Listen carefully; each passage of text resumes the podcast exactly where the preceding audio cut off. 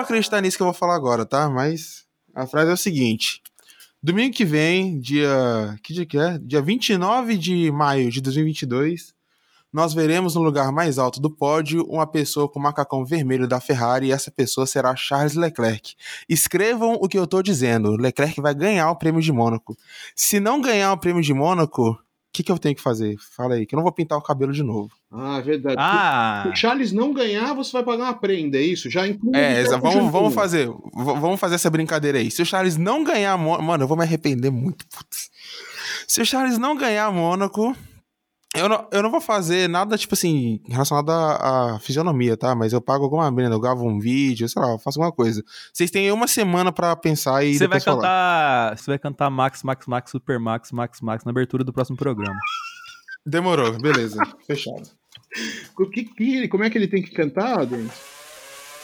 Max, Max, Max, Super Max, Max, Super, Super Max, Não, beleza, fechado. Eu vou- Se o, se o Ver- se o Verstappen, ó, se o Leclerc não ganhar em Mônaco domingo que vem, a abertura do cast vai ser eu, Hugo César, o segundo ferrarista desse cast, cantando Max Max Super Max. Está escrito. Mandando aqui porque não estarei no episódio de hoje, certo? Então, um forte abraço e boa gravação, senhores. Como eu sou um homem de palavra, aí, né, não quero ser cara- categorizado como cara que promete e não cumpre, né? Então, Max, Max, Max, Super Max, Max, Super, Super Max. Foi, não preciso cantar mais, preciso passar mais humilhação do que esse GP já me proporcionou. E poucas também, é isso. Super Max, Max, Max, Super Max, Max.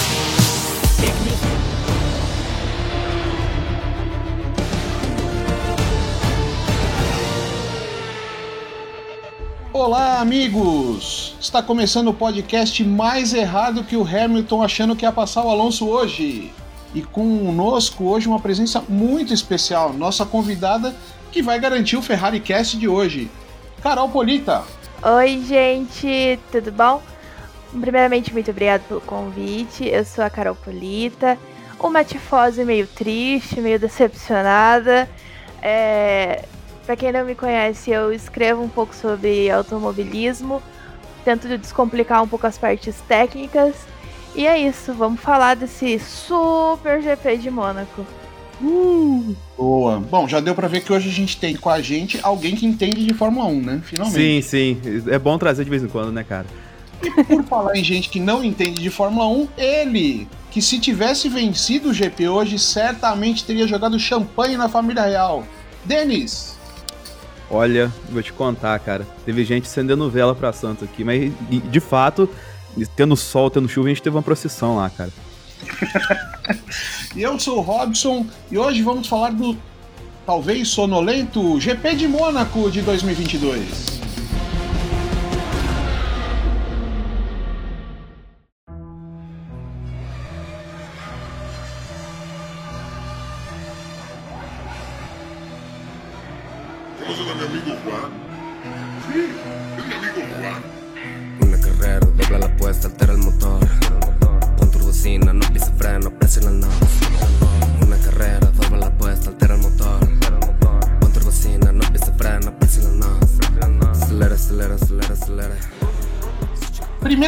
Queria saber de vocês dois: foi um GP sonolento ou um GP emocionante? Porque teve momentos que a gente quis dormir, teve momentos que todo mundo foi trocar de pneu, virou uma confusão, parecia que estava muito legal, e depois parece que ficou sonolento de novo. Queria primeiro ter esse, esse panorama de vocês. O GP de Mônaco foi bom ou não foi bom? Carol, Nossa, eu acho que foi um GP chato. Assim, ele. A gente achou que ele ia entregar alguma coisa porque ia ter a chuva, mas daí já começou demorando. Começou demorando pra começar, né? É, então daí esse atraso no começo daí já dá aquela esfriada. É, a bandeira as bandeiras vermelhas, ai gente, pra mim foi sonolento. O- a- os mínimos de emoções, as mínimas ultrapassagens não foram suficientes pra eu esboçar um, um sorrisinho de felicidade. e aí você, Denis? Vou te dizer que, assim, além de chato, foi cansativo, tá ligado? Uhum. Não foi só chato, que antes é. Mônaco é só chato, né, geralmente. Mas, tipo, é aquele chato, digamos assim, sala de espera, saca? Aquele chato que É, eu lembro que uma vez eu fui pra São Paulo junto com um colega meu fazer um serviço, eu tive que esperar ele fazer o, o trabalho todo. E aí foi num dia de GP de Mônaco, tá ligado? E eu sentei na padaria fiquei vendo o GP inteiro de dentro da padaria, foi uma vitória do Vettel. Falei, pô, legal, GP bacana tal, assim. Mas, mas daquela, é, aquele GP estilo Mônaco, tá ligado? E, e, assim, foi chato. Foi, o chato pra padrões Fórmula 1 foi. Naquela época não tinha nada tão, tão diferente assim, mas foi o, o, o Mônaco típico, tá ligado? E, tipo, passei o tempo de boaça, tá ligado? Então, tipo, é aquele. É aquela coisa que você pode ver pra distrair a cabeça na sala de espera, tá ligado? Agora, esse GP teve isso, mais trocentas bandeiras vermelhas, mais chove não molha, mais trocas de pneus, assim, bagunçando tudo e tal. E, cara, é, a gente acabou agora há pouco, né, a transmissão do GP e tal, assim. É, é. Além de é. chato, foi cansativo acompanhar o rolê todo de ir, vai e volta, vai e volta, tudo mais. É. Eu acho que cansativo é, talvez seja uma ótima definição, né? Porque primeiro demorou muito pra começar, né? Porque na hora que ia começar, começa a chover. Aí os caras têm medo de correr na chuva, né? Corre com a, com a bomba é, sendo explodida lá em. Onde foi? Arábia Saudita, não foi? É.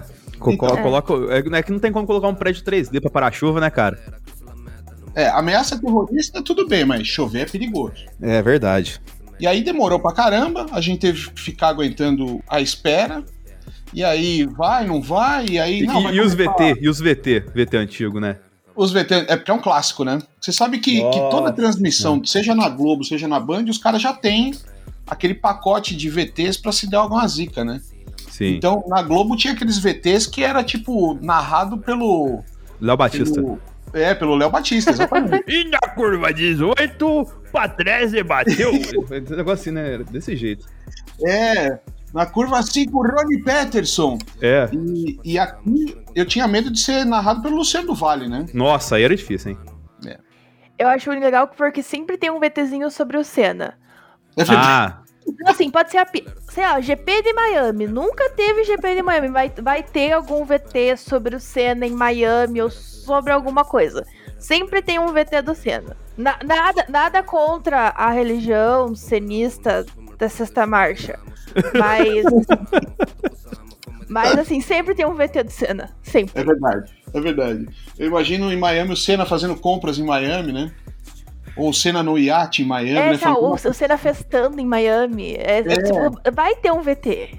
Bom, mas aí sobrevivemos ao- aos VT, sobrevivemos à espera, e aí tivemos aquela largada que a gente esperava tanto, mas que foi com o tal do Rolling Start, né?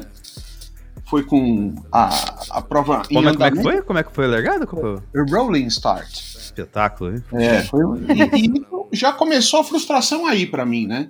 Porque eu já esperava assim, bom, talvez a gente não tenha grandes emoções durante a corrida, mas será que na largada o Verstappen não vai dar uma forçada, o Sainz não vai dar uma espalhadinha? Será que não vai ter ali, sei lá, quatro pilotos ali da frente batendo e já garantindo uma, um pódio pro Alonso, por exemplo? Era a minha expectativa. né? Não sei se a Carol sabe, mas eu tenho um pequeno apreço por Fernando Alonso. É, não Ai, sei se já ficou Deus claro nas duas citações que eu fiz o Alonso em cinco minutos de cast hoje, mas tudo Sim, bem. sim, sim.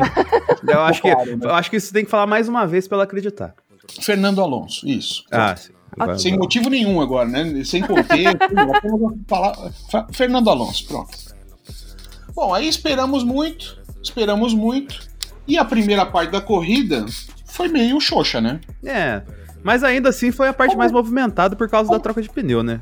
É, mas eles dem- acho que eles demoraram um pouco, né, pra começar a troca de pneus. E teve a galera que começou já a usar nos, pne- nos pneus intermediários. E de- começou assim, o pelotão lá do fundo começou a trocar, o pessoal da frente ainda tava virando bem. Mas eu acho que desse primeiro pedaço, pra mim, foram as ultrapassagens do, do Gasly, assim, que talvez tenha chamado mais atenção. Porque foram bonitas. O Gasly talvez tenha sido o único que realmente aproveitou isso aí, né? Conseguiu ultrapassar na- na- no GP, né? Foi o que mais. é, porque eu não quero falar do Alonso de novo, mas o Hamilton ficou aí meia prova tentando passar o Alonso e não conseguiu, né? Não, é que o Alonso, ele, ele trocou a Alpine por um busão, né? O Exato. cara pegou e aumentou. Ele, ele ativou um botão na Alpine dele, o carro ficou com um metro e meio a mais de largura, fechou a rua e vamos, vamos embora. Literalmente fechou a rua. Mas quando eu falei que a, gente- a primeira parte da corrida tinha sido chata, era justamente pra mim a, segunda parte começa quando a turma de trás começa a trocar pneu e a turma da frente ainda tá com medo de trocar pneu, né? Porque tá aquela turminha ali e fala, hum, quem vai primeiro? Quem vai se arriscar primeiro? Porque também era uma possibilidade, ainda existia uma possibilidade até da chuva voltar, né? Então, quando começou, começaram as trocas de pneu, é que eu acho que a corrida ficou interessante, não é isso? Mas, cara, eu vou rapidinho só voltando um ponto no Gasly, porque eu. Eu acredito que ele foi uma vítima do, do GP, tá ligado? Que, cara, ele tinha um desempenho muito interessante. Ele acertou na estratégia, saca? Ele fez a escolha certa de pneu no momento certo, só que, cara, simplesmente não tem espaço em Mônaco pra passar com esse carro, tá ligado? Não tem, fisicamente falando, tá ligado? O cara não consegue. Ele não tem pontos. O, o, ele foi passar o Guan Yu Zhou ali, tipo, nossa, chorando sangue pra passar naquele pedacinho ali, tá ligado?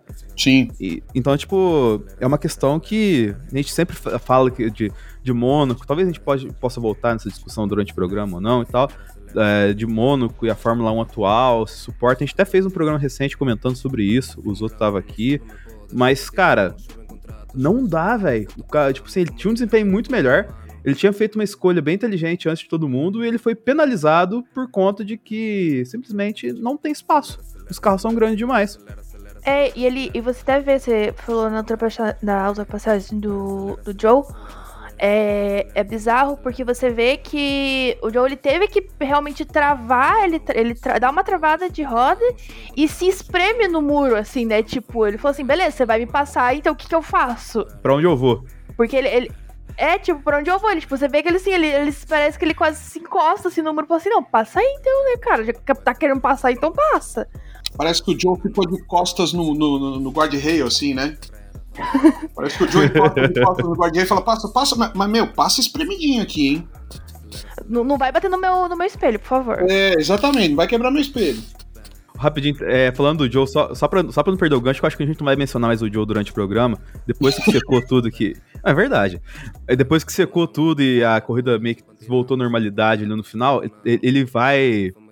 Ele vai tentar passar o Tsunoda, ele dá uma escorregada. ele- o rádio dele é maravilhoso, né? Porque ele fala que ele quase precisou de uma calça nova depois daquele momento. Ah, esse rádio foi muito bom.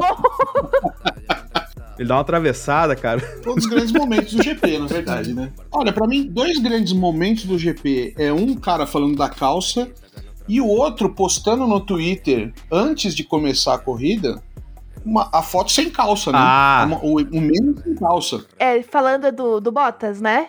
Exato. Bumbum de pêssego.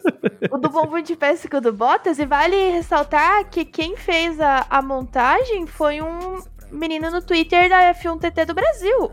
Ah, é? Olha aí. É, é o, é o Rosberg aposentado. Não sei se vocês conhecem essa página. Ah, maravilhosa a página. Então, ele que fez a, a montagem, popularizou, não sei como, de alguma forma chegou no, no Bottas.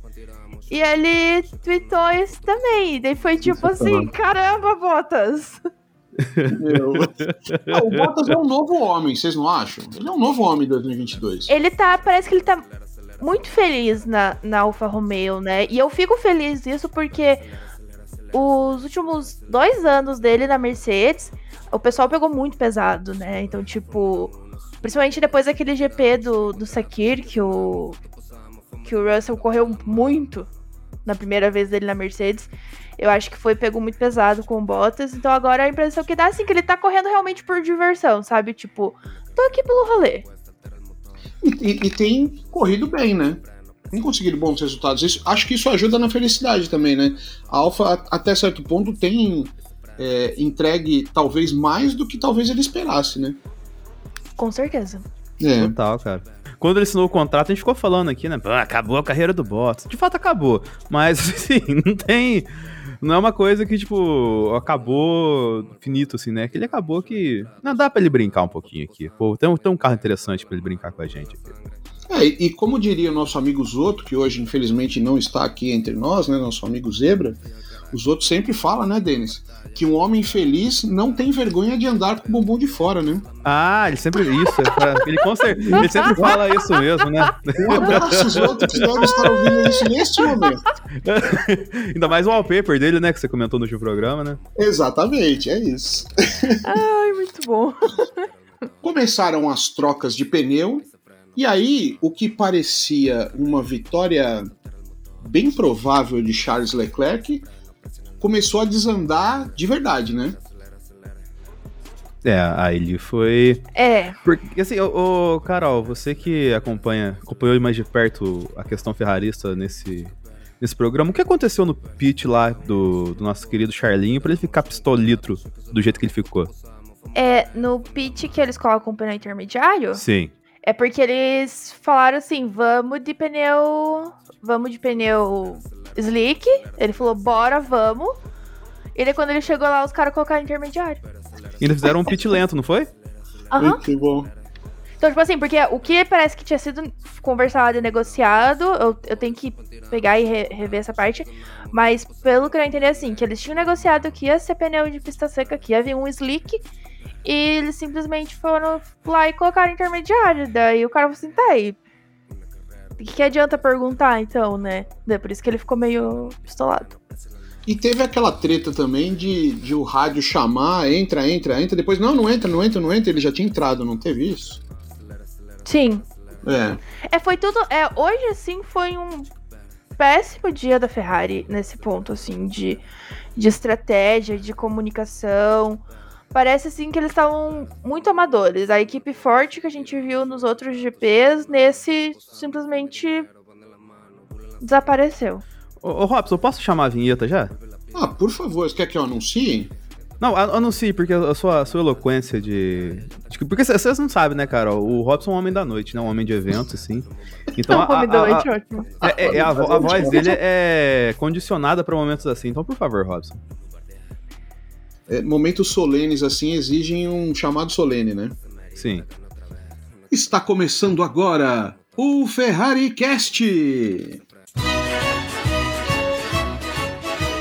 Ah, mano, olha isso, irmão. Ô, que equipe merda, na moral. sério. Ah, Binotto, de novo não, Binotto. Harry Potter do a única inferno. pessoa que pode ferrar com a Ferrari é a Ferrari, velho. Yes! Vamos! Grande Binotto, nunca critiquei. Forza Ferrari. Oh, a Ferrari voltou!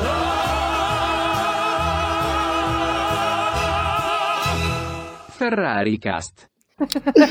Vamos lá. Pra gente é, ter esse Ferrari Cast da maneira mais completa possível, não basta apenas a Carol que está aqui hoje, mas temos que ouvir também os ferraristas ausentes, os zebras ferraristas que hoje estão tristes, macambusos, chorando pelos cantos ou xingando a mãe de Matia Binotto e companhia. Roda aí, editor, o nosso Hugo. Quero ouvir o Hugo falando sobre como ele se sentiu hoje e como ele avaliou a Ferrari no dia de hoje. Bota aí pra gente ouvir. E pro Ferrari Cast eu vou contribuir com. Véi, eu não sei o que dizer, mano. Eu tô realmente muito frustrado, porque, assim, eu não tô tanto porque finalmente a maldição de Mônaco pro Charles acabou, tá ligado? Graças a Deus ele terminou a corrida, não teve incidente com ele. E de novo, não foi culpa dele esse resultado. Como foi no Bahrein, como foi no Bahrein não, como foi na em Barcelona, não foi culpa dele, mano. Não foi culpa dele. Ele fez, mano, tava tudo lindo, ele tinha aberto 6 segundos lá na frente no começo da corrida. E aí, mano, sério, puta bando de burro incompetente do cacete dessa Ferrari, velho. Na moral. Demite todo mundo e começa de novo nessa merda. Sério. Por isso que a gente não vai ganhar o campeonato. É por isso que a gente não vai ganhar o campeonato. Nem o campeonato de pilotos e nem o campeonato de construtores. A gente não vai ganhar. Tá? Vai cair de colo pra Red Bull. Vai cair de colo os dois campeonatos. O Max vai ser campeão de novo e a Red Bull vai ser campeã de construtores. Porque a Ferrari é uma merda. A Ferrari é uma merda. A Ferrari não consegue manter consistência fazendo coisas boas. A única equipe que pode aniquilar a Ferrari nesse próprio momento é a Ferrari. E adivinha o que ela está fazendo? Aniquilando-se a si mesmo. Então o que, que eu vou fazer? Eu vou ficar torcendo pra esse time, obviamente, porque, né, gastei já com um monte de coisa dessa, dessa bosta de time que eu já comprei. Mas eu sei que eu vou passar raiva, pô. Baku eu vou passar raiva, Canadá eu vou passar raiva. E uma dessas próximas corridas aí, que eu não sei qual é, vai ser, tipo assim, no meu aniversário. Então eu já sei que eu vou passar raiva até no meu aniversário, inclusive. Mas enfim, esse foi meu desabafo. E da Ferrari, do Sainz principalmente. Esse merda renovou. Então, tipo, enfim, é isso. Ah, ele falou que, tipo, acabou a vida pra ele, né? Eu tenho, temo até que ele nunca mais volte, né? Ah, eu também, eu também tenho. Acho, se, não, se não é no dia, é tipo no sábado do meu aniversário é Silverstone. Caraca. Uh, coitado. Ah, não, é no dia do meu aniversário é Silverstone. Então, né, gente? Olha só. Já sabemos quando vão chamar a Carol de novo, hein? Que é vacilo. Só chama se a Ferrari ganhar, senão eu não quero chorar no dia do meu aniversário. Obrigada. Sensacional. Cara, isso é, isso é poesia pura, gente.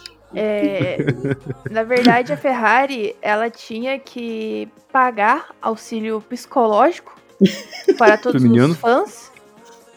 Porque só assim pra continuar defendendo essa equipe, ou porque a gente continua torcendo pra essa equipe, eu não faço a menor ideia.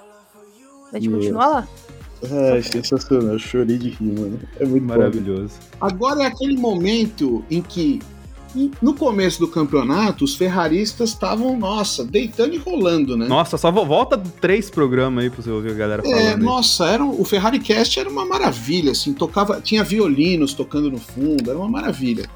Agora o bicho já tá pegando de novo, né? Então esse Ferrari Cast eu acho que vai ser.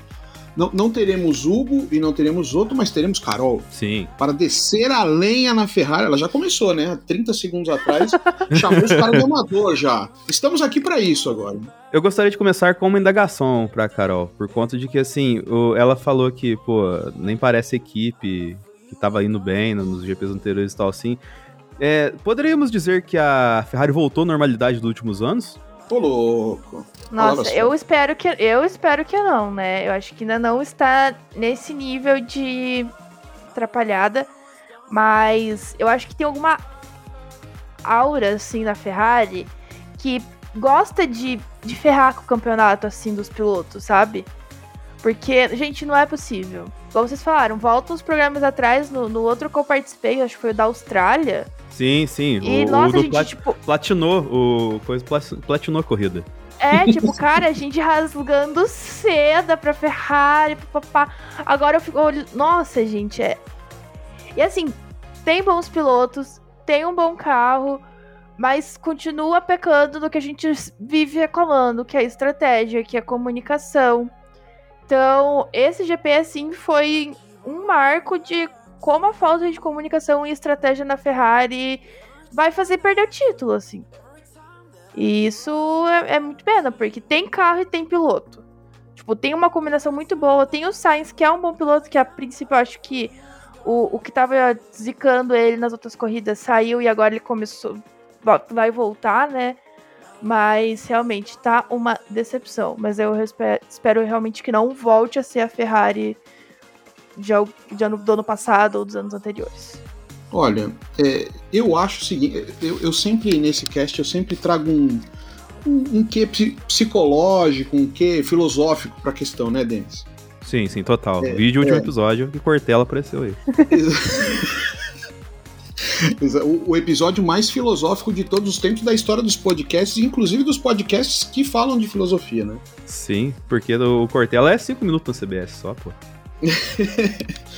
Eu acho que assim, eu acho que a Ferrari tem carro, é, inevitavelmente, se a Mercedes não crescer, porque o Russell falou que em 3, 4 corridas a, a Mercedes voltará a ser competitiva, né?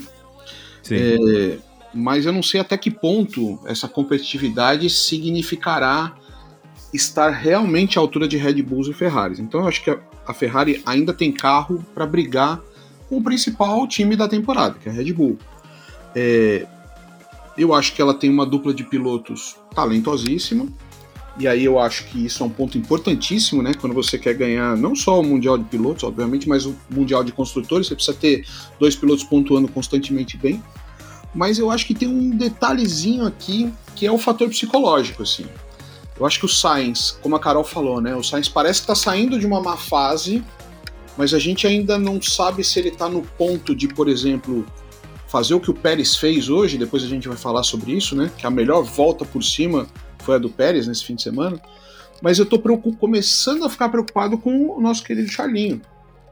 Charlinho também conhecido como Will de Stranger Things.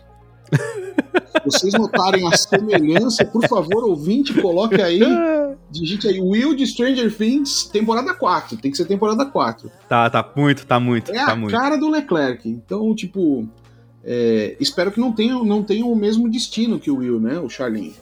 Mas enfim, é, eu acho que o Leclerc passa por um momento de baixa. E eu fiquei preocupado hoje, porque assim, hoje era uma corrida, pra, ainda dentro do Ferrari Cast, eu acho que hoje era uma corrida para ele ter ganho. Né, um cara que ia largar na pole, com o companheiro de equipe atrás, é do lado, com o rival mais para trás. A gente sabe que Mônaco, é, teoricamente, é quem larga na frente tem uma grande chance de vencer a corrida, o cara tem um equipamento, tá correndo em casa e tal. É, ok, talvez a grande parte da maldição tenha acabado pro Charlinho em Mônaco, mas é muito cruel ele ter ficado, inclusive, fora do pódio, né? Eu acho assim, o... tem muita gente que acha que o, o Charles ele não tem um bom, um bom psicológico para pressão, e eu sempre falo que, na verdade, é o contrário, se a gente vê o histórico dele. Mas eu acho que esse episódio de Mônaco pode dar uma baqueada. A gente tem corrida daqui duas semanas. Espero que realmente dê tempo dele se livrar de toda a frustração e continuar lutando pelo campeonato. Mas eu acho que até agora esse deve ter sido um dos maiores baques para ele na temporada. Verdade. Verdade. É, e digo mais, assim, é, talvez acho que no, no, no, GP passado, né, no episódio passado nosso, eu estava comparando a situação do ano passado em que o Verstappen estava é, correndo diante do campeão, do multicampeão Hamilton, e aí tinha um fator psicológico muito a favor do Hamilton, né? Por ter a experiência de ter ganhado tantos títulos e o Max pressionado psicologicamente para tentar vencer pela primeira vez e vencer o Hamilton. Eu já falei né, no episódio passado, eu acho que o Charles pode sofrer disso também, né? Ou seja, eu tô brigando contra o campeão, né? Cara, só uma parada aqui, aproveitando esse ponto que uma parada que a gente sempre fala que é, os meninos sempre, não, sempre passa pano, não, mas porque o Binotto é isso, o Binotto é aquilo, o Binotto é um gênio, J.J. Abrams, visionário e tudo mais. Mas, cara, sabe uma parada que, assim, que falta pro Charles esse ano e que sobrava pra Red Bull ano passado? O, o fator equipe do, mais fora da pista, tá ligado? Uhum. Por conta que, assim, aquela parada do Helmut Marko, do Christian Horner, ficar tretando com o Toto Wolff sem parar corrida após corrida, protestando, reclamando e tudo mais. Tal. Aquilo lá foi fundamental pro Max ser campeão. Por conta de que isso blindou o Max de uma forma que, assim, as discussões do fim de semana ficavam muito permeando no, no Christian Horner e no Toto Wolff a cada fim de semana o que ia acontecer na corrida e não ficava tanto em cima da cabeça do Max, tá ligado? O Max aparecia só quando ele tipo, acontecia um movimento meio polêmico, um acidente, ou então ele era ultrapassado. A questão, tipo assim, da, da pressão do Max, ela foi muito esvaziada por conta dessa questão que a equipe chamou a pressão da disputa do título para ela, tá ligado? E você não vê o Binotto aparecer em fim de semana algum, tá ligado? Sim. A última vez que a gente viu ele aparecer, e talvez a Carol possa até ajudar a gente a lembrar outro momento depois disso, mas a última vez que a gente viu o Binotto aparecendo, assim, de verdade, com uma declaração para chamar atenção foi quando ela falou: ó, vocês queriam um carro bom pro Leclerc disputar o título, agora tem. Depois disso, cara, você não tem mais nenhuma declaração do, do Binotto chamando atenção, tá ligado? Nem ele comentando questão de, do, do Sainz, assim, do desempenho dele e tal, assim, ele sumiu. Ele tá só fazendo o trabalho dele lá de dentro. E o trabalho, assim, de da mídia, assim, de, de tentar aliviada para os meninos disputar o título assim, eu vejo pouca coisa dele. Verdade. É, mas eu acho que isso é. Mas isso também vai muito da personalidade, né? O Horner ele sempre teve essa. Que é uma mesma. Eu vejo que é uma mesma linha de personalidade do Toto. Que é de, tipo, de, de ser midiático, né? São pessoas midiáticas que estão ali com a mídia. E o Binotto nunca gostou. Ele sempre deixou isso muito claro. Obviamente, pode faltar isso na questões de relação pública e, e da gente ver, tipo, ele brigando mais. Mas, sinceramente, a gente não, não vai ter esse Binotto, a gente não vai ter essa Ferrari nesse nível, assim, de ir lá e ficar discutindo.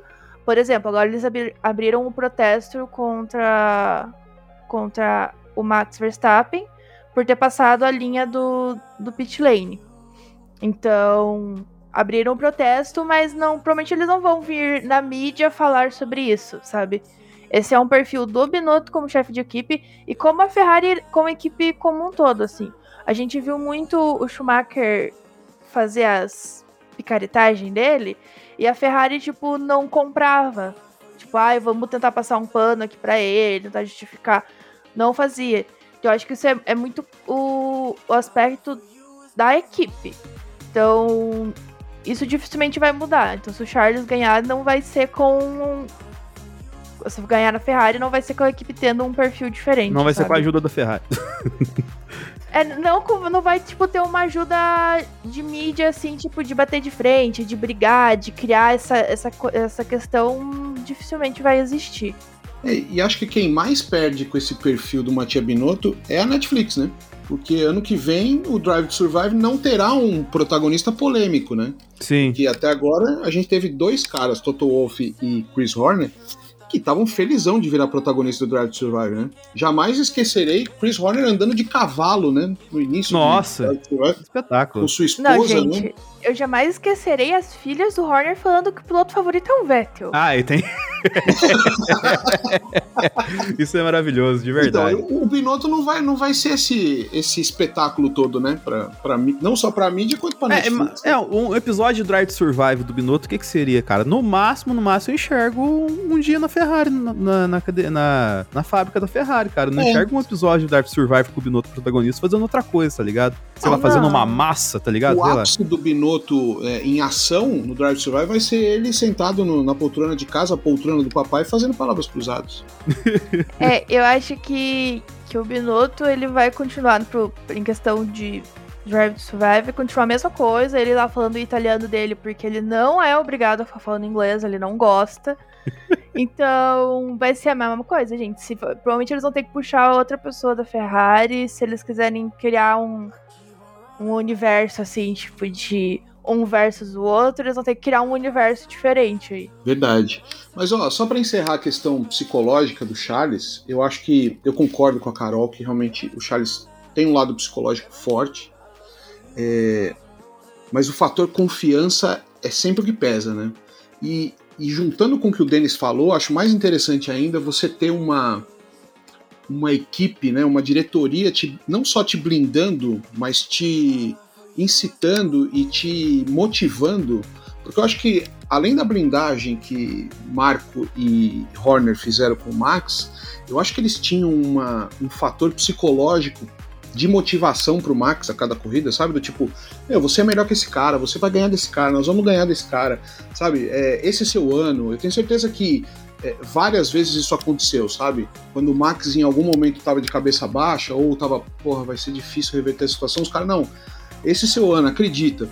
É, talvez pro Charles ter um mentor desse nível fosse interessante, como o próprio Hamilton tem na figura do Toto Wolff, né? Então, ter um mentor desse nível, por mais que com um perfil talvez um pouco diferente, a gente pode lembrar talvez da relação entre Jean Todt e, e Schumacher, né, e Michael Schumacher.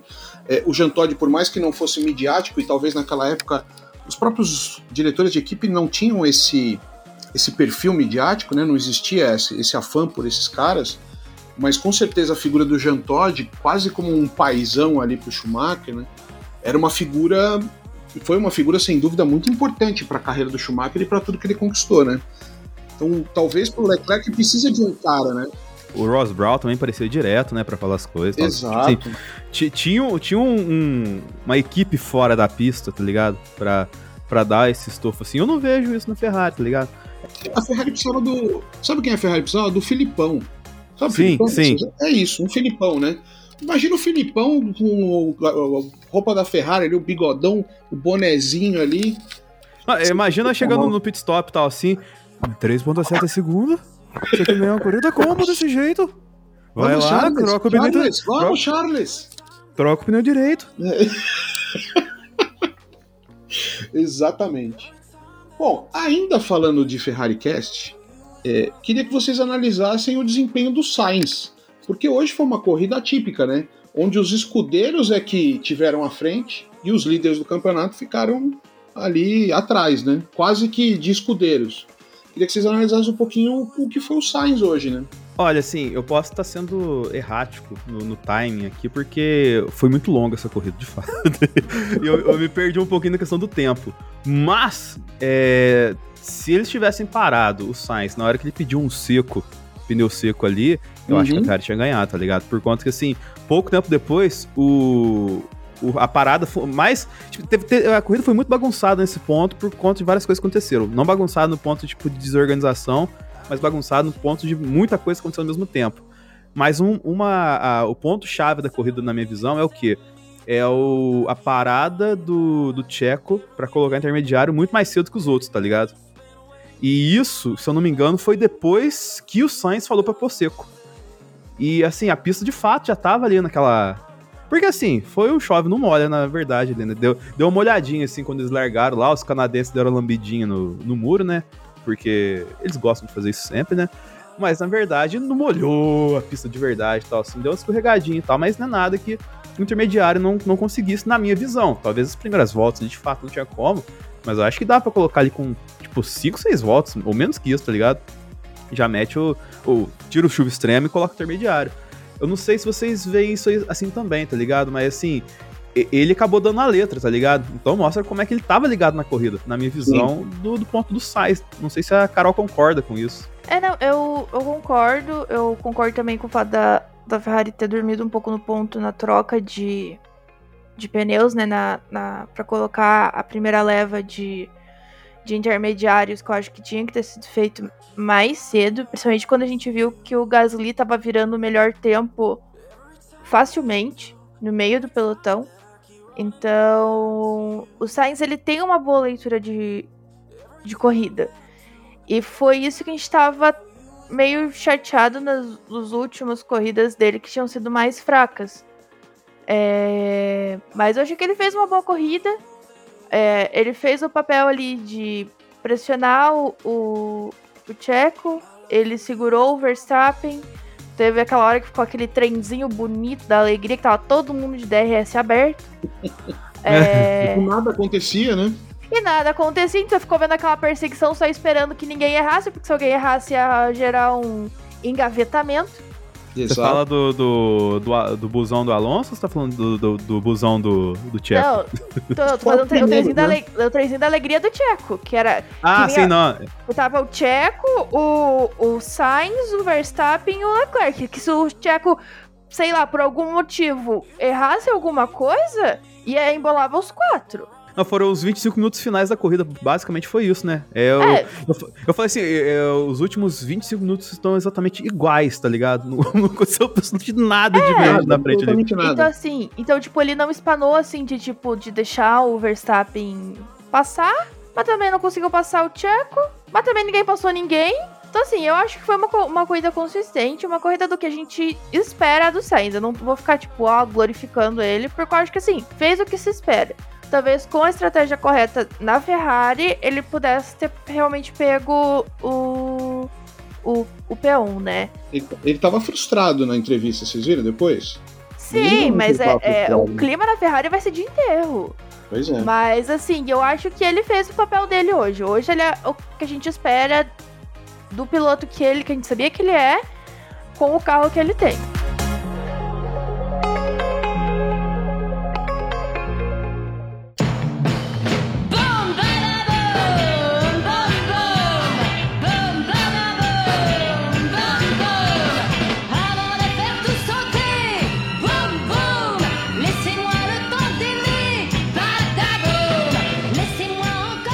Já que o, o- o momento ferrarista hoje foi uma pancada forte para o torcedor, né? Esperava. Assim como o carinha da DH, ele que deu uma pancada forte na, na Indy aqui também, que eu vou te contar. É o Grosjean, é o Grosjean que acabou de bater. Nossa, coitado dele. Tá bem? Tá, tá bem, tá, já entrou bem? no carro lá, tal, assim. Então tá Não, não precisou da, da mulher dele, de olhar pro anel, tá ligado? Pra sair do carro. Ó, criar motivação. né, que o torcedor ferrarista achava que com P1 P2 o dia seria maravilhoso e a pancada foi forte para o torcedor ferrarista, vamos falar daquela pancada forte do Mick Schumacher, né? Que dividiu o carro no meio, mano. Terceira vez já, hein? Esse- O carro dividiu no meio. Da, É. da, da Haas dividiu no meio, né? Ele vai ter que, que pedir um aumento de orçamento pra Haas. Porque tá difícil. Mas vocês acham que a Haas tá, tá usando é, peças genéricas que não tem essa durabilidade toda? São peças paraguaias, seria? Sim. Mas claro, Sim. não querendo ofender os paraguaios. Um grande abraço à nossa audiência paraguaia. Sim, Gustavo Gomes, Arce. Isso, exatamente. Então, sobre a questão do carro ter dividido ao meio, é, quando rolou, eu tava lá fazendo meu almocinho. Daí meu celular começou a pipocar de mensagem. Eu falei, gente, o que tá acontecendo? Olhei, o carro do Mick tava na metade. E daí eu fui, fui ler, né? E as pessoas me marcando, pedindo se era realmente certo o carro dividido. Eu falei, gente, mostra que a célula de sobrevivência ficou intacta. Então, assim, é normal. Só que o carro você tem que bater num ângulo muito específico, principalmente porque o Mickey não tava vindo é, tão rápido. Então, assim, Uhum. foi uma batida muito precisa. Exato. pro carro ter quebrado, dividido em dois. E ele dividiu muito certinho e funcionou do jeito que tem que funcionar. Que a célula de sobrevivência fica pra, um- pra uma parte e aí aquela parte da traseira fica pra lá. Porque ali na célula de sobrevivência também fica a parte do tanque de combustível, que fica bem a- atrás do, do piloto. Então tem que dividir depois dela, pra não dar problema tipo de, de incêndio, o carro pegar fogo, etc. Então dar assim, uma de Né? é, exatamente. No, no, no Grosjean dividiu-se certo a célula de sobrevivência, mas teve uma ruptura no tanque de combustível, o que já é muito difícil por causa do material que se é feito, né, o, o tanque. Mas o do o do Mickey ali foi algo que foi num ângulo muito correto, assim, pra, porque ele não tinha essa velocidade toda. No Mônaco você não fica com tudo isso de velocidade, né? Então, sim, o carro pode dividir ao meio e dividiu certinho. Porque assim, se tivesse, sabe, no meio da célula de sobrevivência, a gente fala assim, gente, a Haas ela é feita de papel. Mas não. Não, são apenas peças paraguaias. é, foi tipo, foi certo. Só tem o dó da, co- como equipe, porque o orçamento vai ficando complicado. é. Porque é quase um milhão cada batidinha dessa aí. É. Não, na hora que teve a batida, eu me assustei, né?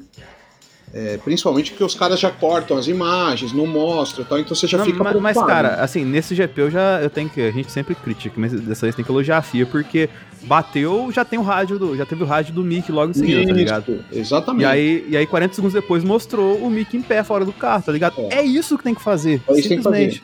Não o que aconteceu daquela outra vez, né? É, que a gente ficou ali ah, 50 minutos pra ver o Mickey, sendo que a gente tinha visto o Mickey mexer a mão na hora que, que para lá no- em, em Jeddah, né? Sim. É, o, o que aconteceu foi isso que a Carol falou, né?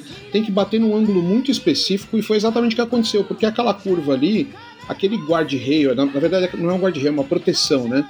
Aquela proteção. Soft wall. ela- é, o soft wall, ela tá quase em L, né? Pelo formato da curva. Então, se o carro encaixar exatamente de lado ali, a parte frontal bate numa, numa parede do L e a parte traseira bate na outra parede do L, né? Foi exatamente isso que aconteceu. E aí, pela inércia, a parte do meio do carro continua em velocidade, né? Então, era, esse- foi só por isso que o carro dividiu, né? Não foi pela violência da batida e nada disso mesmo, porque, é, como a Carol falou, né? Ele não estava em tão grande velocidade, né? Mas foi realmente um negócio. Só podia acontecer daquele jeito, né, Carol? Exato. E falando sobre transmissão, gente, que transmissão de centavos desse final de semana. Porque esse final de semana quem. Gente, sério, esse final de semana quem é, tinha os direitos de transmissão de imagem não é o pessoal da Liberty. É a operadora de TV lá de Mônaco. E nossa senhora, é sexta-feira, não sei se vocês chegaram a assistir treino livre, mas assim, qualidade de imagem péssima. Uns Caía toda hora, tô ligado. uns cortes, assim, nada a ver. Tipo, do nada a gente via que tinha uma bandeira amarela, mas não mostrava o porquê que acontecia aquela bandeira amarela. É, nossa, terrível, terrível. Se tivesse que dar uma nota para essa filmagem e transmissão da empresa de Mônaco, seria dó. É. E, e a transmissão brasileira? O que, que vocês acharam hoje? Hoje eu achei que a ti- o time tava. Eu sempre sinto falta do Giafone, né? Ah, mas eles. Eles tomaram uma chamada, né, cara? Tomaram uma chamadinha, né? Foi por isso que tava safe, não tava tipo assim. Logicamente, fa- teve o problema, né? Porque na última volta, né, principal, que eu acho que custava muito, né, Robson, abrir o livro de regras e ver.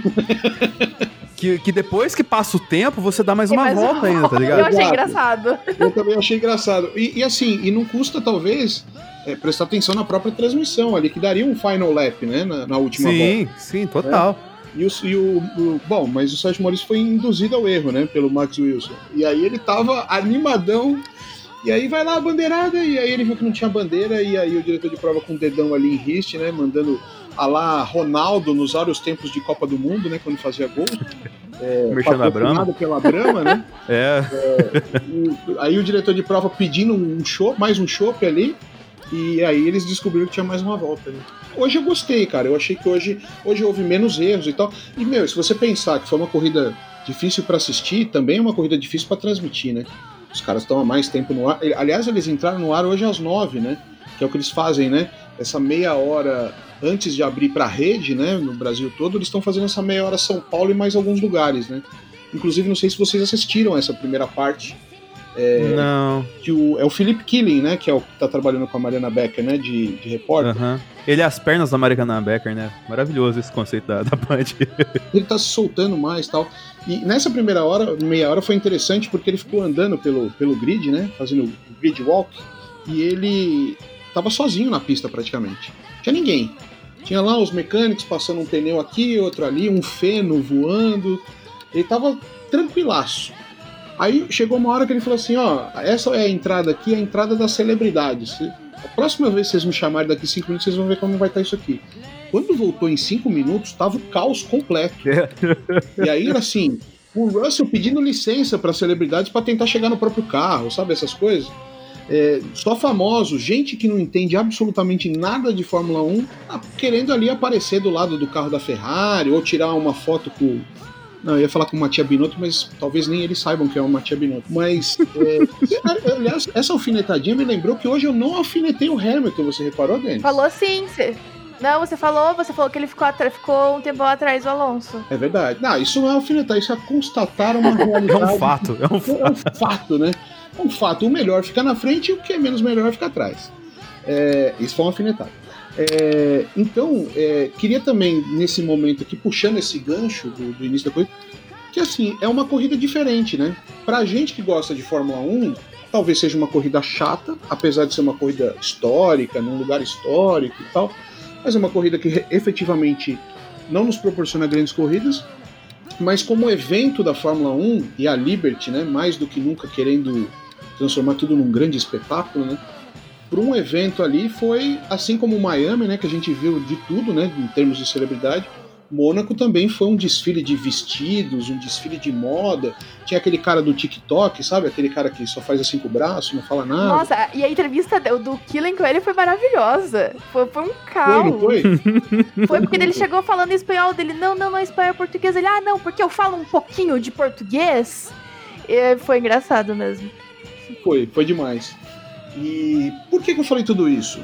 Não sei, mas talvez porque eu já ir para o final, o, o momento ápice do GP, que foi a Ah, tivemos, tivemos dois GPs, né? Tivemos dois GPs ali no final, né? Eu queria falar do momento ápice, que é justamente o momento em que é, Fernando Alonso aperta o botão verde do lado direito de seu, seu carro, da sua Alpine 14, e é aquele botão verde que faz com que as rodas é, abram verticalmente, né?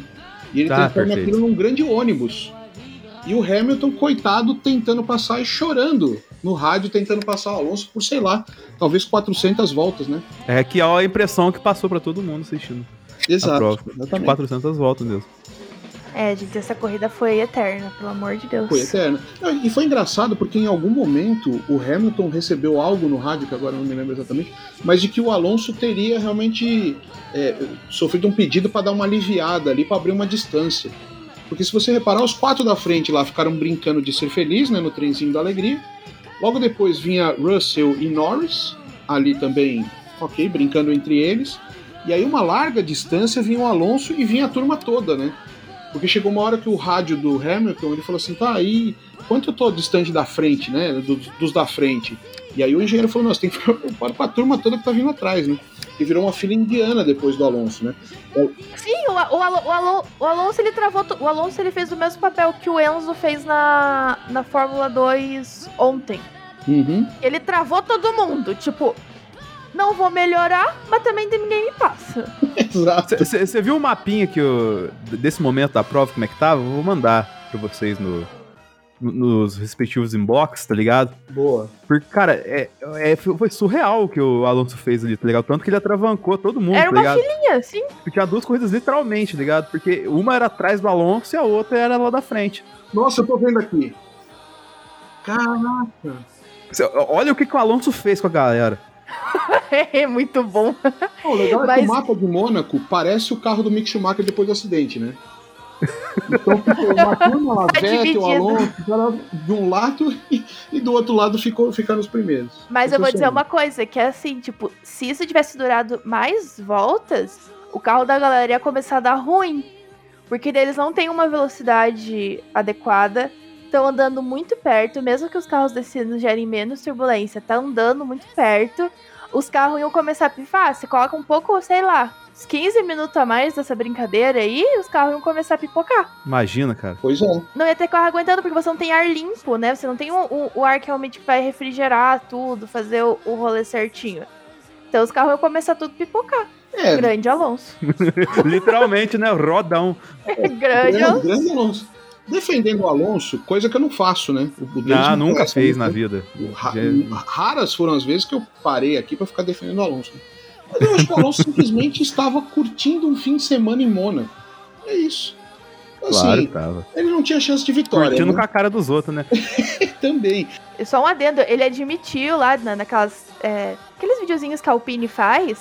Ele Uhum. admitiu que ele prefere a Indy 500 Olha aí. do que Mônaco. Começou. Pois é. Não, e assim, é, se ele não tinha nenhuma expectativa de vitória, né? Apesar de que eu tinha uma esperança de pódio pra ele, porque eu falei, meu, se os quatro se enroscam, Porque você nunca se perde a esperança do dele, né? É diferente, né? eu nunca, eu, eu nunca.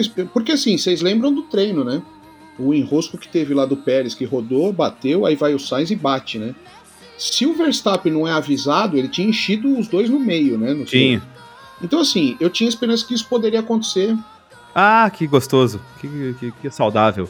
O Russell ia ganhar a corrida, o Norris ia ser segundo e o Alonso ia ser terceiro com todos os méritos. Com todos os É. méritos, né? É, bateram só quatro da frente, né? E ele Sim, ganhou sim, com todos os méritos. Foi isso. Mas olha, eu citei aqui é, Alonso, que poderia ficar em terceiro, Norris, que podia ficar em segundo, e citei o Russell, que podia ter vencido a corrida. E o Russell, mais uma vez, fez uma corrida tecnicamente importante, né? Sim, consistente. Com um carro não tão bom, foi consistente de novo, né? É o cara que tá andando na frente sempre, né? Sim. Total. O Russell fez mais, acho que o Russell fez mais uma grande corrida, o que pra mim reforça assim a qualidade de primeiro piloto que ele tá tendo esse ano. Olha, É que assim, na verdade, você dizer. Eu, eu acho muito complicado quando a gente fala de primeiro e segundo piloto em equipes de meio de pelotão, assim. Mas, gente, eu vou fazer o quê? A Mercedes é uma equipe de meio de pelotão. Eu vim com um. Não, isso foi, foi sensacional. Não, não, não, me permita. Eu vim aqui com uma alfinetadinha, tipo assim, a vídeo que vídeo, sabe? Vim com um alfinetinho, cutucar ali os ângulos. A Carol veio com uma tora de árvore de 120, uma sequoia de 120 anos, e foi no meio, da, do, do- no meio da Mercedes. Ah, gente, total respeito à Mercedes. Mas assim, é uma equipe que, gente, desculpa, eles não estão é, disputando as primeiras posições. Pelo, pelo menos não ainda, estão na promessa, na promessa, na promessa. Enfim. é, mas a equipe ela ainda tá numa posição confortável quanto a isso, sabe? De dizer que tem primeiro e segundo piloto. A hora que for o vamos ver, daí vai complicar. Daí vai girar, tipo, aquele desconforto que nem foi semana passada com o Pérez. Que assim, todo mundo achava que o Pérez sabia que ele era o segundo piloto. Pois pra é, todo né? mundo. Pra todo mundo tava claro. Menos pro Pérez, aparentemente. Ele ficou espantado, né? é, tipo, ele tava p... e todo mundo assim, mas gente, tu não sabia que você é o segundo piloto? Tipo assim, é igual o Bottas. o Bottas menina, sabia como que. assim? O Bottas sabia que ele era o segundo piloto. Então, tipo, e você não sabe. Pois é. Mas olha, falando agora falando da Mercedes, rapidamente, é, a gente claramente ainda tem Red Bull e Ferrari disputando o campeonato. São as duas melhores equipes. Independente de quem tá melhor nesse momento ou quem estava melhor no momento há 15 dias atrás. É, e a terceira equipe? Quem é essa terceira força? Assim, antigamente a gente tinha, vai, o ano passado ou nos últimos anos a gente teve a McLaren despontando, né? Mas mais uma vez, apesar do Norris ter feito uma grande corrida, a gente teve o Ricardo mais uma vez apagado, né? Ricardo que já começo a botar um dinheirinho para apostar de que ele não emplaca mais um ano na McLaren. Eu acredito que o. Deixa eu dar uma olhadinha certinho aqui. Mas eu acredito que o piloto da, do segundo carro da, da McLaren é, no ano que vem, ele está correndo na Indy hoje. Ô, louco. Eu. Mas daí você. Daí a gente vai entrar no. no daí isso aí vocês precisam de um episódio só pra isso. Pra essa Sim, discussão sim. dessa cadeira aí da, da McLaren, dar uma, uma discussão de um episódio inteiro. É, a minha pergunta nem é sobre a segunda cadeira de piloto. Na verdade, eu só quis cutucar o Ricardo mesmo. É, o que eu queria saber Ah, de vocês é quem vocês acham que está despontando como terceira força é, e se essa terceira força tem alguma possibilidade de chegar perto do- das duas forças da frente, né? Porque eu vejo assim, a Mercedes, se é a Mercedes do Russell, a gente fala, pô, se melhorar um pouquinho, já começa a dar uma brincadinha ali. Se a Mercedes do Hamilton tá apanhando bastante ainda. Se o Russell deu a declaração né, de que em três, quatro corridas a Mercedes já será competitiva, né, a ponto de pensar em vitórias, é, vocês conseguem ver a Mercedes já cristalizada como essa terceira força? Ou ainda tem uma McLaren aqui, uma Alpine de vez em quando ali, ou até uma Haas com Magnussen que escapa uma coisa, um, um ponto fantástico, um- uma posição, um P5, alguma coisa? Tem alguém cristalizado na terceira força? Ah, eu acredito que é a Mercedes por questão de consistência, né? Uhum. É, quando a gente fala de McLaren, Alpine, Haas ou até mesmo a Alfa Romeo com Bottas, a gente não tem tanta consistência. A gente não tem a, a consciência de dos dois pilotos, por exemplo, pontuando e etc. O que a Mercedes já tá tendo. Então tem uma consistência. Então hoje eu acho consolidada e ninguém tira pelo menos o P3 da Mercedes, a não ser que alguma ziquezira aconteça aí no meio do caminho. Mas eu vejo que é eles por questão de consistência mesmo, dos pilotos estarem pontuando, mesmo, mesmo o Hamilton não é, tendo seus, seus melhores momentos, continua pontuando. Continua levando o carro ali para pontuar, continua sendo consistente. O Russell ali pegando P4, P5, P3. Então, pra mim, assim, é a Mercedes e ninguém tira pelo menos esse, essa posição dela. Eu posso fazer uma defesa ao Hamilton aqui? Faça, faça. Mas pra você Cara, também é, é, é a terceira força? Ah, é, né, cara? Mas não por. Vou colocar assim, por. é, mérito tanto da Mercedes, mas por demérito das outras, saca? Uhum. Principalmente da McLaren né, esse ano. Total, cara. É. E, e, assim, o- a defesa que eu ia fazer ao Hamilton é porque, assim, eu acho que o Hamilton entendeu isso. Ele entendeu que é, o carro che o- o- ele chegou no teto, tá ligado? O Russell tá animado com o carro, porque ele nunca pegou um carro bom na vida. Agora que pegou um carro mal ou menos, mas, mas pra bom, ele deu uma animadinha, tá ligado? Mas acho que o Hamilton já entendeu. E eu acredito que esse ano do Hamilton vai ser nessa pegada que ele tá aí até o final, tá ligado? Porque eu acredito que o Hamilton tirou um ano de férias da Fórmula 1 sem, sa- sem sair da Fórmula 1. Um ano sabático. É, ele tirou um sabático correndo, saca? É, correndo mais ou menos, né? Tá um pouco devagar. É, mas porque você olha assim, cara, ele, ele parece estar muito. Sabe, de boa com o rolê? Tipo, não tá se preocupando com, com a parada, nada. Tá, assim, então, eu acho que ele tá descansando, tá ligado? É a impressão que me passa do, do Hamilton esse ano. Ele está, ele está de boa, ele só tá observando o que acontece com a Fórmula 1 nesse ano, porque ele viu que o carro dele não é essas coisas, que vai ter que desenvolver mais um ano de Mercedes pra ele ter um carro competitivo de novo. Então acho que ele entendeu isso e falou: ah, cara, yeah, man. É, I'm vacation now, man. É, entendeu? Acho que ele meteu essa. Vou aqui curtir, fazer uns rolê pelo mundo. É. Divu- divulgar divulgar as, as, as campanhas, etc, que ele faz, que é bem legal. E eu vou ficar por aqui assim mesmo, curtindo, Fazendo uns, só na uns vibe. desfiles, uns desfiles fashion pelo mundo, né? Sim. Usar umas roupas de marca, Umas roupas de ficar marca. bonitão, mostrar pro Leclerc como que se veste. Sacanagem com o Will do Stranger Things.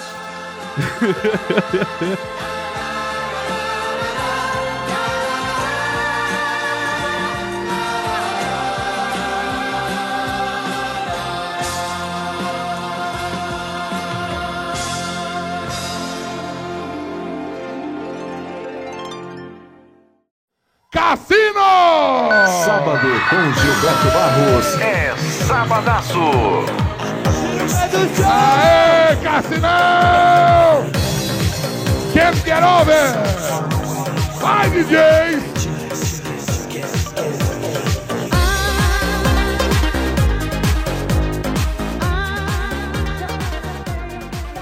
É, vamos, vamos se encaminhar pro, pro fim do no- das nossas análises do GP.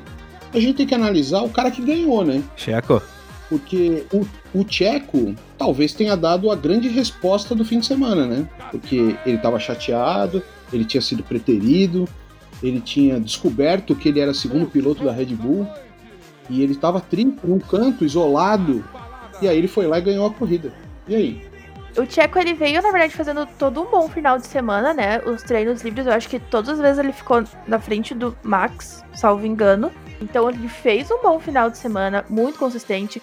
É, deixa aqui o meu. Eu, eu gosto muito do, do Tcheco, ele só tá na equipe errada, mas enfim. É, eu, eu gosto muito dele. e Ele fez um final de semana bom, ele tá fazendo um campeonato muito bom. é, se compararmos ao ano passado, cara, ele fez o dele, né? Ele, a, ele fez o, o necessário. Ele, ele largou bem. Infelizmente ele bateu, né, no, no, na classificação. Mas ele largou bem, se manteve bem. Red Bull fez a estratégia certa. Ele manteve a posição. Pra mim, ele foi, tipo, redondinho. Ele fez o que tinha, que tinha que fazer. E foi a redenção dele levar esse pódio e não precisar ter uma troca ali de, de posições, porque o Sainz, nesse ponto, o Sainz ajudou ele. Que o Verstappen não conseguia passar o Sainz. Logo não, ia ver, não, não teria o, o clássico Multi 21, né? Que é o que tinha na Isso. época do, do Vettel. Então. Então eu acho que assim, o Tcheco fez o trabalho de casa, correu muito bem. E teve ali a ajuda do Sainz e da Ferrari. Ferrari fez muito pelo Tcheco hoje. Agora, se o Sainz não tivesse ali, vocês acham que o Pérez ia ter terminado essa corrida ganhando? Ou iam dar um jeito do Verstappen passar? Vocês acham que eles pegariam esse ponto? Eles iam ter parado o Tcheco pra trocar de pneu. É, fazer a volta rápida. Uma- É? Colocar um macio nele ali. Fazer o que eles fizeram no, no GP passado, né? Na, no Barcelona. Ficar inventando parada, que daí troca de posição na parada. Exato. Bom, então a, chan- a única chance do, do Checo ganhar esse ano é assim, né? Com o Verstappen É. não estando atrás dele logo em seguida, né? Sim. Exatamente. É. Mas foi merecida a vitória, né?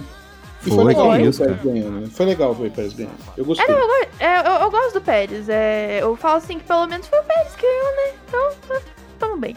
E, e, e pra, pra eternidade, ele vai ter na vida dele sempre a lembrança que ganhou em Mônaco, né? Sim. Pô, que Foi isso. especial, sem dúvida. Você viu que ele tava muito emocionado no, no pódio, né? Aham. É, porque é isso, né? Porque, é, primeiro que ele tá sofrendo uma pressão grande, talvez dele próprio, né? É, de achar injusto, apesar de que eu sei que ele sabe que é segundo piloto, mas é, ele achou que em algum momento poderia ser privilegiado se tivesse em melhores condições dentro de uma corrida. Ele percebeu, talvez, na corrida passada, que em, em condição nenhuma ele vai ser privilegiado, né? Ele sempre vai ser preterido. E aí hoje ele conseguiu dar uma volta por cima, você vê, ele tava abraçando todo mundo, né? Horner, Marco. É, acho que hoje foi um dia um pouco de, de alivi- aliviar para ele também, né? Foi um alívio também para ele. E conquistar uma vitória tão emblemática. E Né? eu acho que isso vai, querendo ou não, ajudar também no clima dentro da Red Bull. Porque a Red Bull não Total. fez nada pra melhorar, mas com isso dá uma, uma assentada nos ânimos. É, eu acho que agora ele, ele, ele fica mais é, tranquilo para as próximas corridas, né? Ele, ele conquistou um bom resultado. Porque também eu acho que, assim, independente da questão de segundo ou primeiro piloto, eu acho que o piloto também ele começa. Por exemplo, o Ricardo, né? O Ricardo certamente ele, ele corre constantemente com uma pressão psicológica colocada por ele mesmo pelo histórico recente de maus resultados dentro da equipe, né? Então, assim, ele tá constantemente, apesar de ele ter vencido corrida no passado, ele tá constantemente assim, porra, tô indo mal, puta, foi mal de novo, pô, esse fim de semana vai ser bom. Não, foi mal de novo, puta, corri mal de novo, porra. É, é, é ruim pro piloto, né? É, mesmo sendo um piloto bom, como a gente sabe que o Ricardo é, ou algum dia foi, né? Mas é, para um piloto experiente, para um piloto inexperiente, você ainda tem aquele negócio, calma, você tá aprendendo, né? Mick, você tá aprendendo, Tsunoda, você tá aprendendo e tal. Mas para esses caras que já têm uma trajetória, a pressão é ainda maior, né? Mesmo sabendo que são segundos pilotos, né? Total. Mas, cara, acho que talvez esse, esse GP pro Tcheco ele pode ser importante, cara, tipo, de, de dar um, um Ocon style pra ele, tá ligado? Tipo assim, que ele, ele conseguir ter mais confiança pra se colocar em condições que favorecem a ele e que ficam meio que difíceis pra favorecer o Max. E aí, nesse ponto, ele conseguir ter mais momentos como hoje, tá ligado? Então, assim, pro Tcheco, pode ser que o, o ego dele ferido tenha sido positivo nesse ponto pra ele conseguir é, ser mais respeitado dentro da equipe, assim. No, vamos colocar, ele criar mais condições onde não seja é, a única solução viável ele entregar a posição pro Max, entendeu? Então, talvez nesse ponto, vamos colocar, sei lá, numa corrida que pode ser comum, né, as Ferraris quebrarem. Opa! e aí sobre ele e o Max na frente, mas tipo assim, ele 5 segundos na frente do Max, tá ligado? Se ele começar a meter cara pro vento e tal assim, e o Max não conseguir perseguir ele num desempenho, logicamente ocasional a cada corrida, pode ser uma coisa interessante pra ele vencer mais corridas. Ele consegue escalar e ganhar um pouquinho mais de respeito dentro da equipe. Porque assim, o, é a questão que a gente falou, né, no último programa. a Red Bull, ela tá vivendo com a questão que ela não tinha um segundo piloto, provavelmente desde a época do Mark Webber, né? Agora ela tá tendo. Sim. Então, assim, ela tá tendo que lidar com essa questão. Teve, começou a ter ano passado, isso e quando o Tcheco, no final do ano passado, é, sacrificou várias corridas pra ajudar o Max, né? Então, tipo assim, isso foi essencial pra ele ser campeão ano passado. E, então, esse ano a gente vai ver até que ponto que vai o brilho dele, assim, tá ligado? É, pode ser interessante, vamos ver os próximos capítulos de Tcheco Pérez, o que, é que nos espera. Não, e tirando que assim, a- Red Bull só tá fazendo contrato de um ano com ele, né? Então, provavelmente ali por Silverstone, que é onde normalmente a gente fala mais sobre renovações, a gente vai saber se ele fica mais um ano, se a Red Bull vai manter ele ou se eles vão fazer essa troca, né? Então é um. É tudo muito tenso, eu acho, na equipe. É, exato. É, são momentos. É, pro próprio Tcheco, né? Por isso que ele também tá pressionado, né? É, principalmente porque ele deve estar preocupado que talvez ele seja substituído pelo Alonso no que vem na Red Bull, né? Ah, com certeza. Gente, eu vai acho ser, isso um surto coletivo. pra mim, essa é a história. Essa é o seu melhor surto coletivo da F1 esse ano, essa história do Alonso na Red Bull. Mas você imagina o dia que o Alonso, se o Alonso fosse anunciado na Red Bull, você imagina como eu estaria, por exemplo, nesse dia? Seria um dia de profunda alegria. É pra você. Profunda Diga por você. E um dia, e um dia de- em que Max estaria preocupado. Fala, puta, até que enfim agora botaram um cara grande do meu lado. Nossa Mas enfim, senhora. por falar em cara grande, por falar em cara grande, vamos votar no melhor piloto do dia? Vamos abrir a nossa votação. O grande momento que toquem os que rufem os tambores e toquem os violinos. O melhor piloto do dia, na opinião do Zebra Alta. Vamos começar com a nossa querida convidada, que por sinal é a única pessoa que realmente entende de Fórmula 1 nesse cast, Carol. Piloto do dia pra você. O do safety car. Aí já é, entrou no espírito, é esse o espírito. é, olha, eu daria pro, pro Gasly, que foi o que conseguiu nos, nos dar algumas ultrapassagens ali pra gente falar assim, uh, legal. Eu falaria que é o Gasly. Boa, Gasly. Denis, você, Denis. Cara, eu vou dar o prêmio pro Tcheco, porque ele. Ele tem, tem sido consistente, tá ligado? E assim, é, tá certo que a gente viveu ali os últimos. A, a prova começou o reloginho dos 30 minutos ali, né, pra acabar. Falou, nossa senhora, o que, que vai acontecer agora? E nada aconteceu nesses 30 minutos, né? E parte de nada acontecendo nos 30 minutos vai do Tcheco não dar chance pro Sainz em nenhum momento, tá ligado? Vai lembrar que o Sainz ali, o. A, a velha voltou nesse, nesse, nesse GP, você tá ligado, né, Robson? A velha, né? a velha, né? Porque teve um momento lá que o Sainz tava perseguindo o, o Tcheco, e aí ele passou direto, eh, passou reto na, na chicane ali, né? Aí a velha. Ligado? que, que é, que é o. Que, é que a velha não pode ver nada de errado, assim, Não na pode. pista que já, já vem, tá ligado? E assim, teve a velha e por- a velha veio por conta que tava perseguindo o Tcheco, tá ligado? Então, nesse ponto, é interessante pro o que a gente teve ali do desempenho do Tcheco Pérez. Então, eu dou o Drive of the Day pra ele hoje. Total. E por falar em velha que reclama, vamos ouvir o voto do Hugo para melhor piloto? vamos ver, ó. Melhor piloto, ninguém. Que a corrida foi uma merda, então ninguém mereceu o prêmio de melhor piloto. E é isso. Tá aí, o, o Hugo votando em ninguém. Nota-se que talvez ele esteja com o coração um pouco peludo hoje. Então, por enquanto, nós temos um voto para o piloto do safety car, um voto para ninguém e um voto para Checo Pérez. É, eu poderia votar no Alonso? Poderia. Mas não votarei. Apesar dele ter feito uma grande corrida naquela parte final. Fez, fez. uma, show, uma grande corrida show. com um busão, né? É, teve gente aqui hoje, a nossa querida Carol, que votou em piloto de safety car. Eu poderia votar no motorista do ônibus. Justo. Mas eu também Não, vou não, votar não. no Checo Pérez. Porque eu acho que. Mas, Robson, você diria que o, o Alonso ele dirigiu o ônibus que levava o Charlinho pra escola hoje? Uh, rapaz. É, eu acho que. é, Eu prefiro não comentar, viu? Eu acho que os ferraristas já estão muito tristes hoje. Eu, ó, eu vou votar em Checo Pérez por uma razão simples. Eu acho que não houve realmente grandes pilotos hoje, grandes performances. A corrida foi modorrenta, né? É, o Gasly, né, é, que, a, que a Carol citou, é, o, o Gasly talvez tenha sido o ponto ápice de ultrapassagens da corrida inteira, né? E, e o Alonso acabou sendo a antítese, né? O Alonso foi o verdadeiro Mr. Mônaco, né? Provou que na, naquela pista, se não deixar, ninguém passa. Então eu vou votar no Checo porque entre mortos e feridos foi o cara que chegou na frente. É isso. Se é justo, não sei, mas esse é o meu voto. E com esse voto, o Checo Pérez foi eleito o melhor piloto do dia. E o pior piloto do dia? Vou começar com você, Denis. Pra você, quem foi? Ah, cara. Dá até uma canseira. Mas tem que ser o Mick, né? Porque, tipo assim, o, o Mick é, já começa a criar uma, uma. Uma sensação de insegurança na gente, cara. E isso é muito ruim, porque o Mick em pista fechada, ele arregaça o carro sempre, cara. Então, tipo, isso começa a gerar uma preocupação pra gente, saca? E, tipo, não pode ser assim. Eu, eu não quero. Tá certo que, tipo, é, a gente teve pistas ingratas pra ele conseguir acontecer esses pormenores que tivemos ali. Mas, mano, que a gente vai ter várias pistas ainda assim nesse- nessa temporada, entendeu? A próxima é desse jeito, o, o Azerbaijão, tá ligado? Então, tipo, eu- ele tem que ficar um pouquinho mais atento, saca?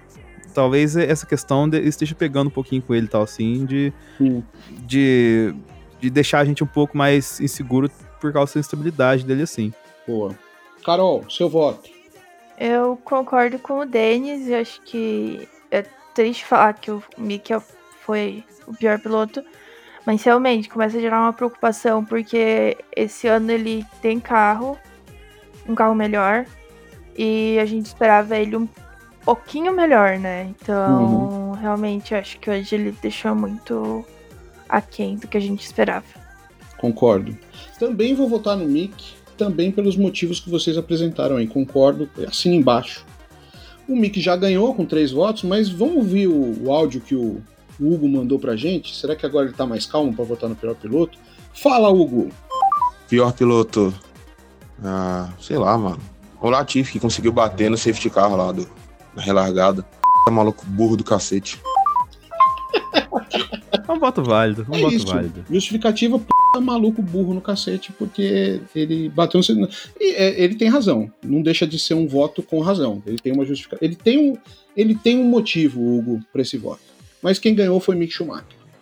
Agora vem o grande momento, que é num GP onde todos nós parecemos muito decepcionados com uma ou mais coisas, eu quero que vocês elejam a decepção do GP de Mônaco 2022. Carol, A Ferrari. ô louco. Que isso. E, e todas as justificativas estão nos minutos. É só escutar de novo o episódio. Melhor resposta impossível. Acho ótimo. Bom, Ferrari para Carol. Eu tenho uma impressão de que talvez o Hugo também vá estar decepcionado com a Ferrari. Vamos ver o áudio do Hugo. Fala, Hugo. E a decepção, a escuderia Ferrari em si. Time de estrategistas, mecânicos, um grande vai pro Carlos Sainz, que ficou enchendo a p... do saco para trocar de pneu.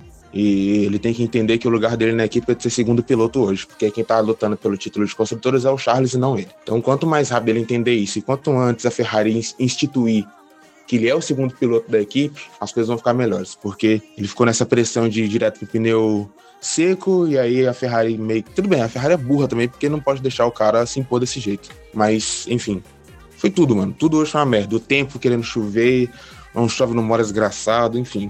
É, poucas também.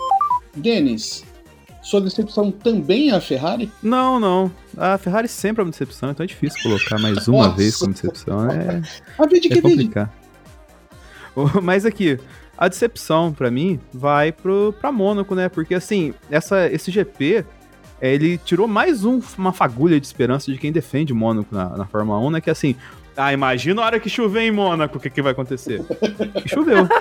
E foi uma É, aí merda. choveu, o cara não fazia E- e corrida. foi- É, e, e no primeiro que não teve corrida, e quando teve corrida foi igual como se tivesse seco, só que como com a pista molhada. Exato. Ninguém consegue passar, tá ligado? Então, assim, cara, é, Mônaco tem um seu negócio. Assim, eu sou contra tirar Mônaco do calendário, saca? Mas eu sou a favor de ficar uns anos sem ir em Mônaco, tá ligado? Ô, Tipo, louco. É mesmo? é tipo assim, que, ah, é, vamos lá, sei lá, ano que vem, é, você não vá a Mônaco, tá ligado? Mas no outro ano você vá, tá ligado? Mas fazer a data rotativa. é, Mas o que isso muda? ah, pelo menos a gente vai ter menos um, uma- um GP de desgraça pra- durante o ano, saca? Então acho que seria válido. Isso Dá pra você colocar outra desgraça, como a Fórmula 1 sempre gosta de colocar outra desgraça, né? Então, acho que isso aí a gente pode discutir também um dia, até chamar a Carol. Sim. se ela Ah, tiver. já- várias pautas sendo sim. criadas aqui. É, não, pra- o calendário perfeito, tá ligado? O, a gente tá um programa de calendário perfeito, acho que pra gente Verdade. trocar uma ideia pode ser bacana. Calendário Tá utópico, é boa. É. Sim. Então, Carol, quer dar uma pontinha ou quer guardar isso para um nosso um outro cast que a gente fale detalhadamente disso? Fica à vontade. Sobre a questão de Mônaco, É, você acha que Mônaco tem que continuar no calendário ou não eu acho que assim. Mônaco não é dos piores, entendeu? Assim, pelo menos a gente tem aquela questão de ser tradicional e eu gosto disso. Eu gosto de poder dizer que o Senna tem seis pódios, tem seis vitórias, tem oito pódios. Então isso é muito significativo. Se é pra tirar corrida ruim, tem outras pistas que tem menos história, que tem menos é, carga emocional, talvez, pro, pro fã de, de Fórmula 1. Mas é uma questão delicada. Mônaco é delicado. Muito bem. Boa. E acho que vale um cast mesmo sobre isso. É, mas eu deixaria só a minha pitaco e explicarei no dia que a gente fizer essa pauta aqui nós juntos. Eu não tiraria jamais Mônaco do calendário. É, e pra, só para fechar o ciclo, porque a digressão foi boa, né, sobre, sobre Mônaco, eu também voto na Ferrari, porque eu acho que Ferrari P1, P2 e os caras é, terminarem sem vitória e com Leclerc fora do pódio, eu acho que foi a grande decepção para mim no fim de semana. Então, Ferrari está eleita aí como a decepção do fim de semana inteiro e da corrida especialmente. Parabéns. Parabéns ao Matia Binotto aí, que continua, né? Desde o ano passado já ganhou vários troféus de decepção e hoje está levando mais um para a sua residência.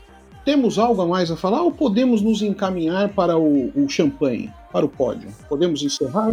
Acho que podemos nos despedir. Mais uma vez agradecendo a presença da Carol aqui, né?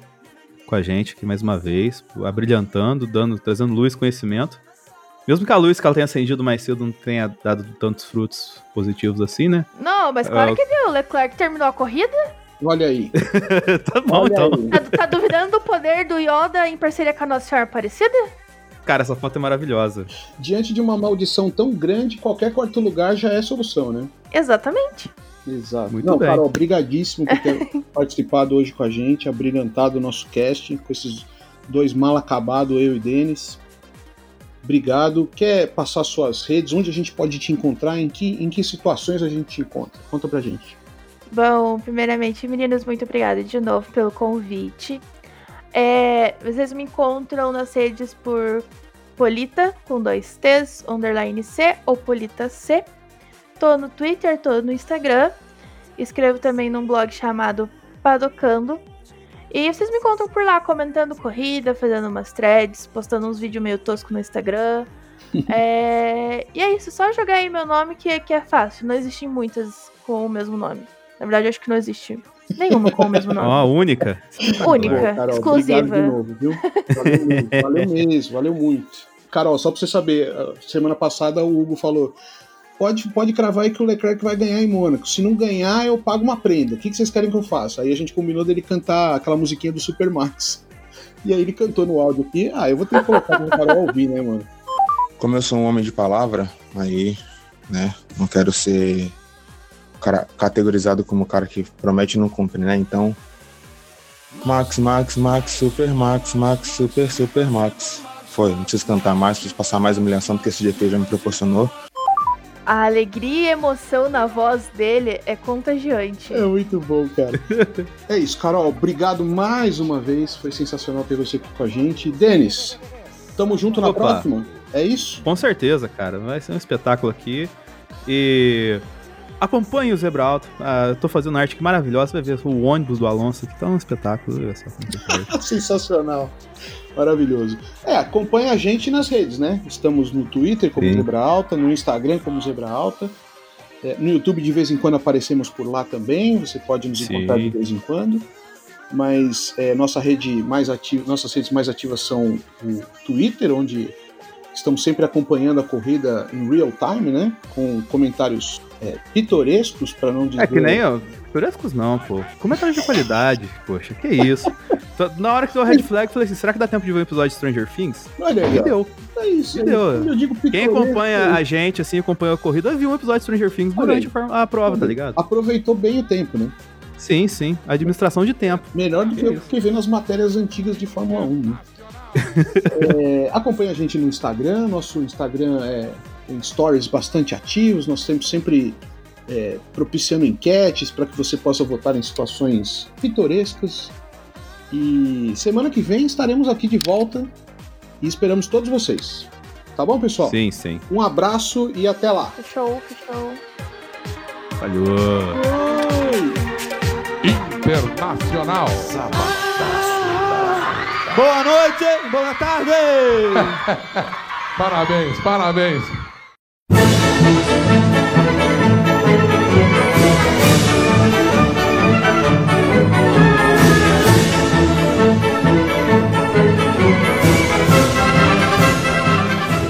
Antes da gente partir pro, pro momento mais bonito do nosso cast, que é a votação de melhor piloto. Ah, ô, piloto. peraí, ô, ô, Robson, antes disso, só, ainda, só, né? Só grava uma coisinha pra mim que eu esqueci na hora do Ferrari Cash. O Hugo mandou um áudio pra gente, eu esqueci de fazer a chamada pro Hugo abrir o áudio, tá ligado? Fa- Fala pro. Faz a chamadinha pro Hugo pra colocar o áudio dele. Para falar de Ferrari Cast, temos que, temos que ouvir os Ferrari Casts, os, os ferraristas ausentes. Vou fazer de novo. Para. É isso. Caralho, como foi isso aí? Caraca, velho. Muito bom, muito bom, muito bom. É só colocar a mão no, no dente e esfregar, assim, tá ligado? Ok, fiquei com um pouco de aflição.